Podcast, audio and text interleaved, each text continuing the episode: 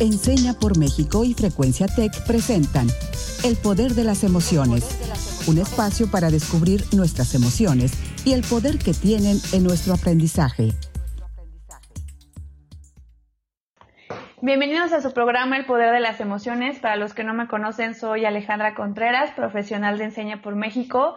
Hoy nos acompaña mi compañero de Pláticas Interminables, Raúl, y una invitada muy especial que también es profesional de Enseña por México y nos trae un tema muy, muy interesante. Tu compañero de pláticas interminables y tu partner in crime, querida Ale. Eh, buenos días a todos y todas. Yo soy Raúl Carlín, alumni de Enseña por México y estoy muy contento de compartir una emisión más con ustedes del Poder de las Emociones. Sean bienvenidos y bienvenidas a este programa. Y como dice Ale, el día de hoy la verdad es que vamos a hablar sobre un tema que al mismo tiempo me parece una invitación, un exhorto muy lindo y es que todos y todas sigamos aprendiendo. Y para ello le quiero dar la bienvenida a nuestra invitada el día de hoy. Ella es profesional de Enseña por México en Nuevo León. Ya nos contará un poco más sobre lo que hace. Ella es Olivia Granada, nuestra querida Oli. ¿Cómo estás, querida Oli? Hola, ¿cómo están? Súper bien. Eh, bueno, soy Olivia Granada. Yo soy profesional de Enseña por México en Educación Media Superior y bueno, también es un gusto poder estar el día de hoy contigo, Raúl, y contigo, Ale, para poder hablar pues de este tema súper importante.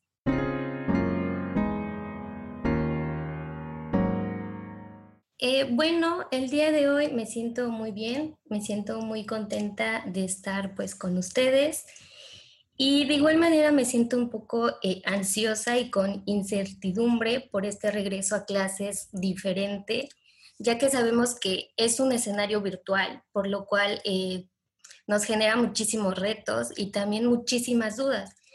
Y una de, de, esas dudas que, que, me está rondando es cómo poder atender las necesidades específicas de cada uno de mis estudiantes para así poder asegurar su logro académico y personal. ¿Cómo ven ustedes? Yo creo que para poder responder esta pregunta debemos de regresar a lo básico, a buscar espacios seguros en donde los alumnos se puedan expresar, donde su voz sea escuchada y tomada en cuenta. En ocasiones caemos en un adultocentrismo en donde pensamos que la única visión importante es la del adulto. Incluso organismos como la UNICEF mencionan que identificamos la adultez como el momento de mayor validez ciudadana. Entonces, en dónde queda el cómo se siente el alumno, cómo interioriza el aprendizaje o incluso si le interesa lo que está aprendiendo. Creo que asumimos muchas de estas cuestiones y no sabemos qué necesitan nuestros niños, niñas y jóvenes y debemos de entender que hay momentos en que debemos de guardar silencio nosotros como adultos y entender qué es lo que están viviendo ellos, qué están sintiendo. Suscribo cada una de tus palabras, Ale, y la verdad es que muchas veces a los adultos, a las adultas nos cuesta mucho guardar silencio y escuchar.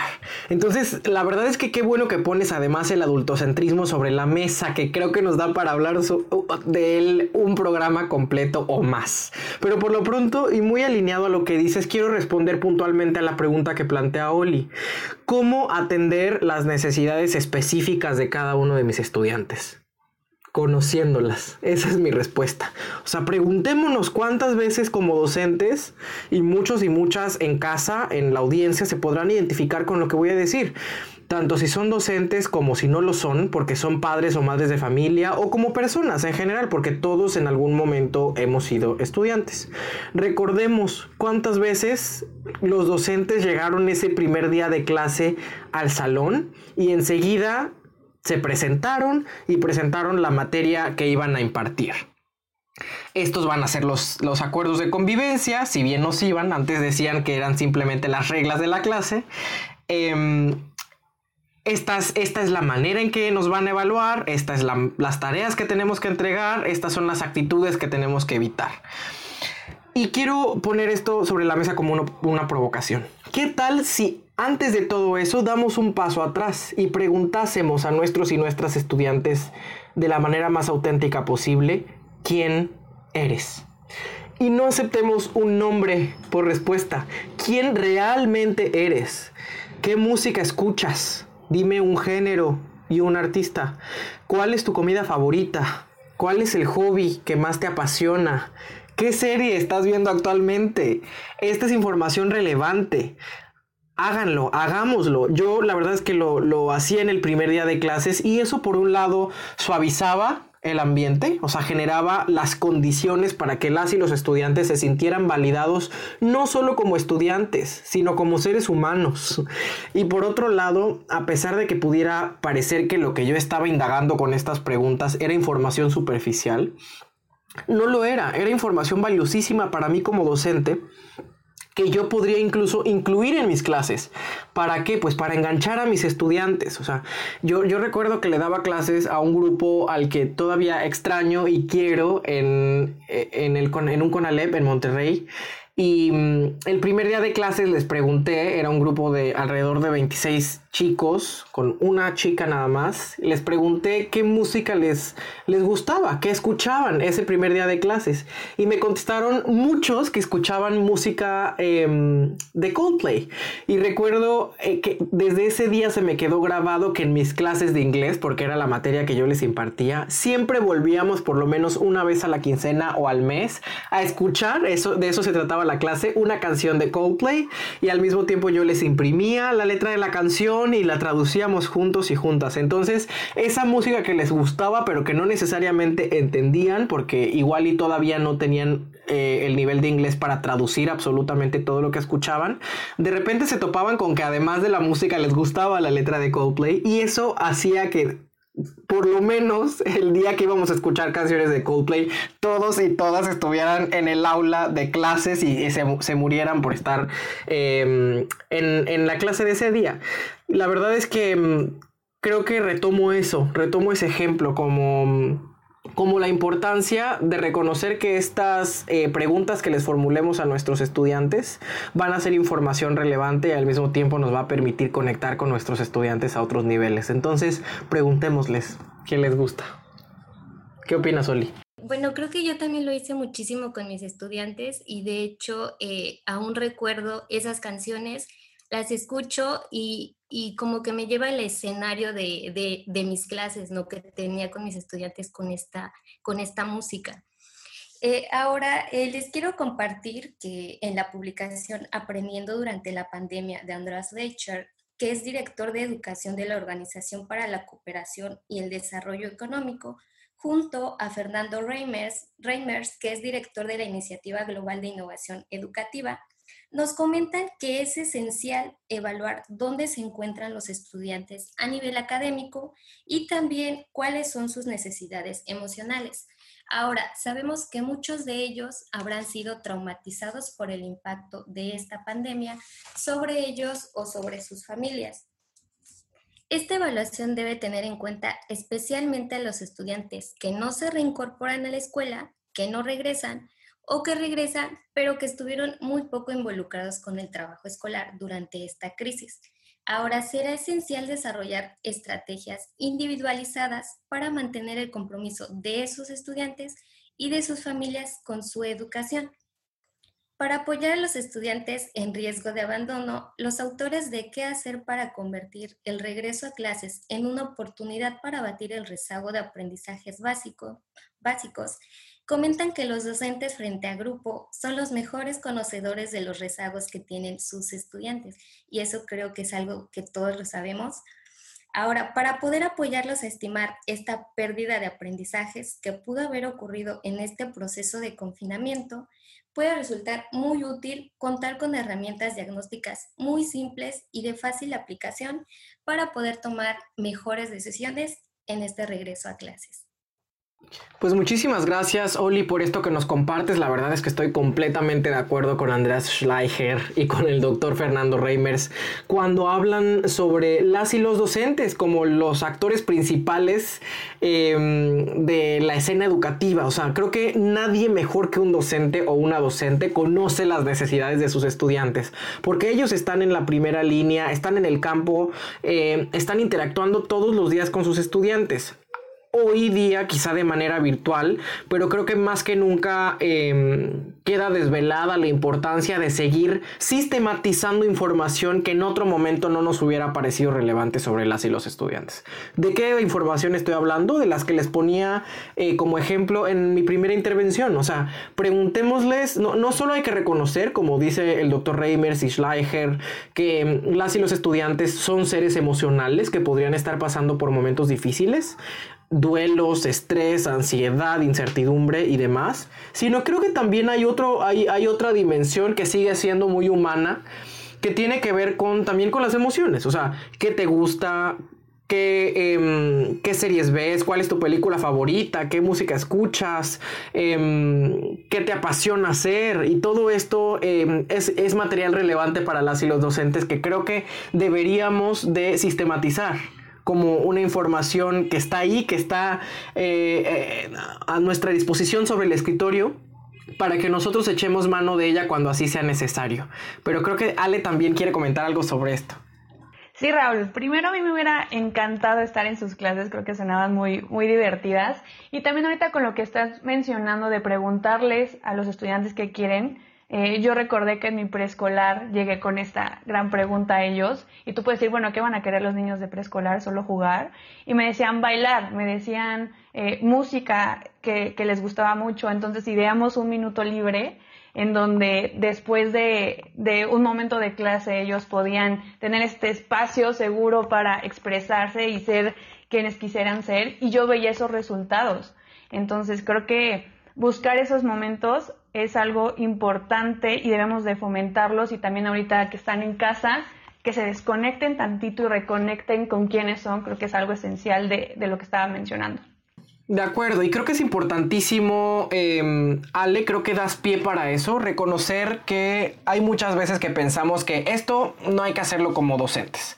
O sea, yo tengo un, un, un programa que aparte es larguísimo, y que de por sí me va a dar tiempo en el número de clases que tengo con, con, el número de horas que tengo, así que me voy a ir directo a abordar todo este contenido y dejamos las pláticas informales y las conversaciones superficiales para después. No tengo tiempo para preguntarles cómo se sienten, qué les gusta, qué música escuchan, qué comida comen, qué serie ven, qué película disfrutan.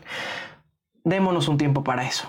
O sea, es un mito pensar que esta información es irrelevante. Insisto, si no comenzamos a reconocer que las y los estudiantes no son vasijas que necesitan solo nuestra información, sino que ya tienen su propia forma, ya tienen sus propias necesidades, gustos, intereses, preferencias, que están relacionadas, deberían estar relacionadas con, el, con la información que nosotros les proveemos, pues creo que va a seguir siendo muy difícil engancharles, sobre todo en tiempos como este, en los que hay un riesgo latente de que se nos vayan del sistema educativo. Y por eso quiero seguir desmitificando eh, muchos mitos que pudieran estar alrededor del de, tema de hoy. Y para eso los quiero invitar a nuestra sección Desbloqueando mitos. Desbloqueando mitos.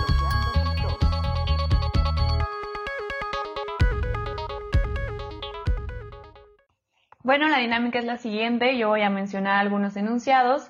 Raúl nos va a compartir desde su experiencia si cree que es un mito o realidad y Oli nos va a mencionar si estamos en lo correcto o no. ¿Estamos listos para desbloquear algunos mitos? Sí, ya quiero. Quiero comenzar esta sección preguntándoles, ¿el ambiente seguro del salón de clases lo recuperaremos hasta regresar a las escuelas? No, yo creo que este es el primer mito del día.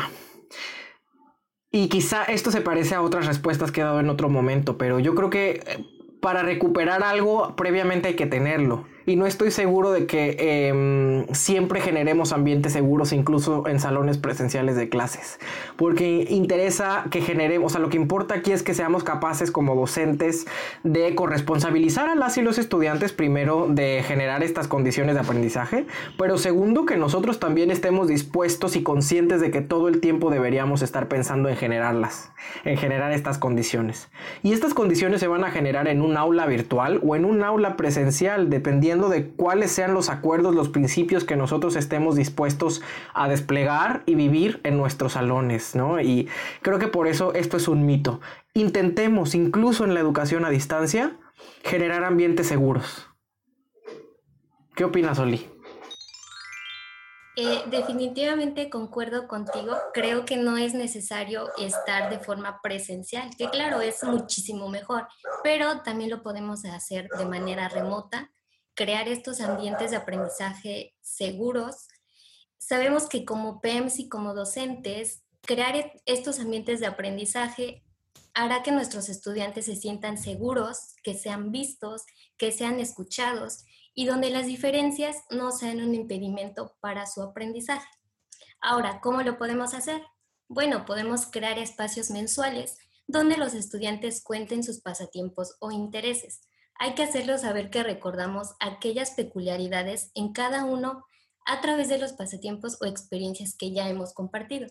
Ahora, si es de manera virtual, podemos realizar actividades donde puedan conocerse unos a otros. Esto a través de aplicaciones eh, virtuales y de igual forma compartir experiencias o rescatar ideas a través de tareas o actividades que les hayamos dejado. Hay que también recordar que eh, nuestros alumnos cuando piensan en la escuela, pues no solo piensan en los edificios, en los salones, en sus compañeros o en tareas. Creo que definitivamente piensan en tu clase y piensan en ti como docente. Concuerdo con ustedes, más que nunca debemos de fomentar estos espacios seguros y cálidos de aprendizaje. Sí es cierto que es más fácil desmotivarnos al no estar cerca físicamente, entonces debemos estar más alerta de estas señales que nos pueden lanzar nuestros alumnos de cuando no están entendiendo el tema, no se sienten bien o incluso no le encuentran sentido a lo que están haciendo. Creo que tener esa percepción de todo lo que ellos están viviendo va a ser algo muy, muy importante. Siguiente pregunta. Hablar de los gustos y pasiones de los estudiantes los harán desviarse del tema y no lograr el aprendizaje? ¿Qué te parece, Raúl? Me parece que estamos frente al segundo mito de nuestro programa del día de hoy y creo que también esto va muy, va haciendo eco a lo que ya les mencionaba anteriormente, ¿no? O sea, creo que muchas veces pensamos que interesarnos en este tipo de cosas como los gustos y las pasiones de las y los estudiantes nos hacen perder tiempo, desviarnos del tema, que no logremos los que realmente creemos que son los objetivos de nuestra clase, pero me parece que es un mito, o sea, creo que es importantísimo eh, recordar que el aprendizaje es un acontecimiento, que la educación es un acontecimiento y solo puede suceder en la medida en la que las y los estudiantes encuentren un vínculo con su realidad. Y su realidad es lo que a ellos les gusta, su realidad es lo que les apasiona, su realidad es lo que están viendo en este momento en la serie de Netflix. Ah, ocupemos esos, esos herramientas, esos, esos instrumentos para nuestras clases, porque así los enganchamos e incluso me atrevería a decir que podemos hacer nuestras clases, o sea, el tiempo de nuestras clases, mucho más eficiente. Así que creo que este segundo enunciado es también un mito. ¿Qué nos dices, Olivia? Sí, claro, definitivamente, Raúl. Creo que eh, el tomar eh, aquellas cosas que a ellos les encantan, creo que va a facilitar el aprendizaje. Y para esto, ¿qué podemos hacer? Precisamente contextualizar estas clases. Eh, muchas veces nos hemos encontrado con problemas, con temas o actividades establecidos en contextos en los que no vivimos y pues que ni siquiera conocemos, ¿no? Ahora, hay que recordar siempre abordar o ejemplificar los temas a través del contexto de nuestros estudiantes para que de esta forma ellos puedan, puedan relacionarlo con su vida cotidiana. Eh, por ejemplo, eh, puedes relacionar eh, el deporte que practica, la música que escucha, el baile, cultura, cine, con tu materia que estés dando, ¿no? Por ejemplo, ¿qué es lo que ven tus estudiantes en la televisión? Lo decía Raúl, a lo mejor una, una serie Netflix, eh, una película, una caricatura. Ahora, en un dibujo o en un escenario de tu película favorita, ¿qué conceptos de matemáticas podemos encontrar? Creo que podemos encontrar muchísimos, desde rectas, desde triángulos, polígonos. Entonces, este conocimiento va a surgir a partir de algo que ellos ya conocen o que ven constantemente, lo cual va a facilitar el proceso de aprendizaje y que creo que va a hacer que el aprendizaje sea significativo para ellos. Creo que es algo increíble y también recupero estas preguntas que deberíamos de hacerle a nuestros estudiantes. ¿Quién eres? ¿Qué te mueve? ¿Qué te motiva? Creo que esto ayuda a crear vínculos afectivos esenciales para potenciar el aprendizaje y crear redes de apoyo que ahorita lo necesitamos con, con este confinamiento, creo que tener a alguien y saber que puedes contar con otra persona es algo esencial. Último mito, realidad del día de hoy. ¿Es importante seguir celebrando logros en este momento? Una realidad del tamaño de un templo, Ale. Creo que incluso más que en este, o sea, más que nunca más que nunca es importante seguir celebrando logros en este momento. Si ya era importante hacerlo en el aula presencial para generar rapport, las condiciones de confianza, las condiciones para la participación, para incentivar la participación, para reconocer incluso el error como eh, un elemento importantísimo de la cultura del aula, la celebración me parece que genera un ambiente de aprendizaje mucho más lindo, mucho más vivible, ¿no? Y creo que en, tiempos en los que nos tenemos que conectar vía Zoom u otras eh, plataformas de videoconferencias, creo que el reconocimiento público nos, nos, acerca. O sea, hacer un reconocimiento público, generar un, muro virtual para la gratitud, nos permite acercarnos, em, motivarnos y también modelar actitudes deseables actitudes o conductas esperadas. Cuando tú reconoces el logro de, de, Juan, creo que también estás mandándole un mensaje a Pedro de que debería también seguir por ese camino y que si lo logra vamos a decir su nombre de manera pública en la clase, lo cual creo que los incentiva a estar presentes 100%. Entonces, insisto, esto es una realidad, es importantísimo seguir celebrando logros en este momento. ¿Qué opinas, Oli? Concuerdo contigo, Raúl. Creo que eh, es definitivamente un punto muy clave para seguir apoyando eh, a nuestros estudiantes, celebrando sus logros. Y una recomendación es eh, reconocer estos logros de nuestros estudiantes durante, al inicio o al final de una clase. Aprovechemos estas llamadas virtuales que tenemos semanalmente con ellos. Hagámoslos sentir orgullosos de sus avances, reconociendo una tarea, una acción o algo que notemos que esté abonando a su proceso de crecimiento personal o académico. Ahora, si nos encontramos en un ambiente virtual, podemos generar interés a través de mensajes cortos por la plataforma que estemos trabajando. También podemos enviarles mensajes de texto o enviarles reconocimientos virtuales. Debemos apoyarlos en los errores que han cometido. Puede ser una tarea, puede ser una actitud, y hagámosle sentir empatía por parte de nosotros. Comparte tus errores y muéstrale cómo los resolviste. Yo sé que no vas a tener la respuesta a su problema, pero definitivamente lo harás sentir acompañado. Me pareció muy interesante esto que mencionaste de compartir los errores. Creo que como cultura no estamos acostumbrados a hacerlo y es una práctica que ayuda a que, crezcamos todos como, comunidad educativa, como seres humanos, como bien mencionaba Raúl. No sé qué te parece esta, frase de compartir errores que nos mencionó Oli, Raúl.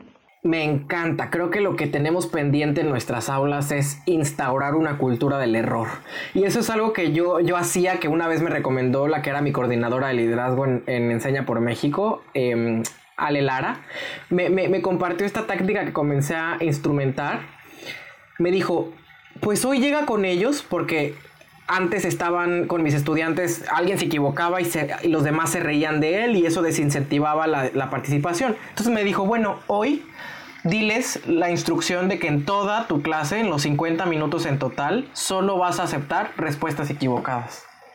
Y comenzamos a establecer ese espacio una vez al mes y la verdad es que fue todo un hitazo y se dieron cuenta que el error es una virtud o sea que solo a partir del error se genera aprendizaje, porque el error es una oportunidad para crecer, para darte cuenta del camino que tienes que construir hacia adelante, las piedras con las que ya no te tienes que tropezar.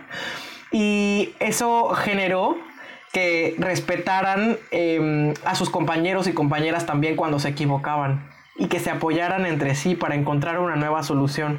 Así que hoy aprendo muchísimo, le agradezco a Oli, te agradezco también a ti Ale por tus por, por sus um, insights, por todo lo que me dejan ver que todavía no veía antes y desbloqueo eso el día de hoy, que el proceso educativo es necesario em, en el proceso educativo, perdón, es necesario ver nuestra humanidad como condición primaria. O sea, volvamos, insisto, un paso atrás y en vez de catalogar antes a nuestros estudiantes como tales, veámoslos como seres humanos que tienen sentimientos, emociones, gustos, intereses, preferencias. Y además relacionemos el conocimiento con todo lo anterior para que el aprendizaje suceda. Pero quiero saber qué desbloqueo al el día de hoy. Yo quiero retomar el título del programa del día de hoy como un ideal que todos sigamos aprendiendo, pero quiero que todos sigamos aprendiendo porque nos apasiona hacerlo y no como una imposición. Disfrutar este derecho que tenemos a la educación y sentirnos reflejados en los temas que estudiamos, en nuestros compañeros de clase e incluso inspirarnos por nuestros docentes. Hay que celebrar que todos los días podemos aprender algo nuevo. Eso, eso me quedo el día de hoy, pero también quiero saber, Oli, qué, qué te quedas de este programa, de esta conversación.